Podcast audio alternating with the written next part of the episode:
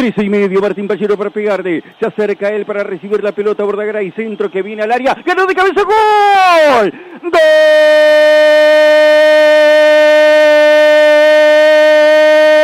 ¡Galopo! ¡Gol!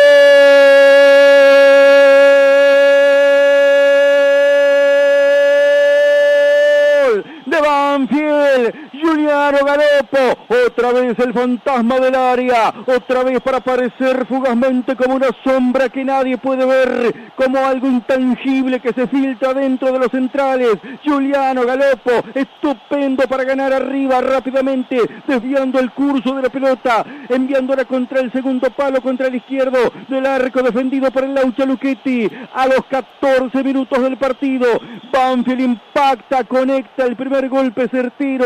Había comenzado a llegar al área Atlético y lo sorprende con este envío, con esta pelota parada y otra vez el anticipo de una de las cartas ganadoras de Banfield, de una de las armas letales que tiene el golpe de cabeza de Galopo para poner la apertura del marcador. Juliano a los 14 para que esto sea Banfield 1, Atlético 0 y los sueños empiecen a tener propia vida. Una cosa, una cosa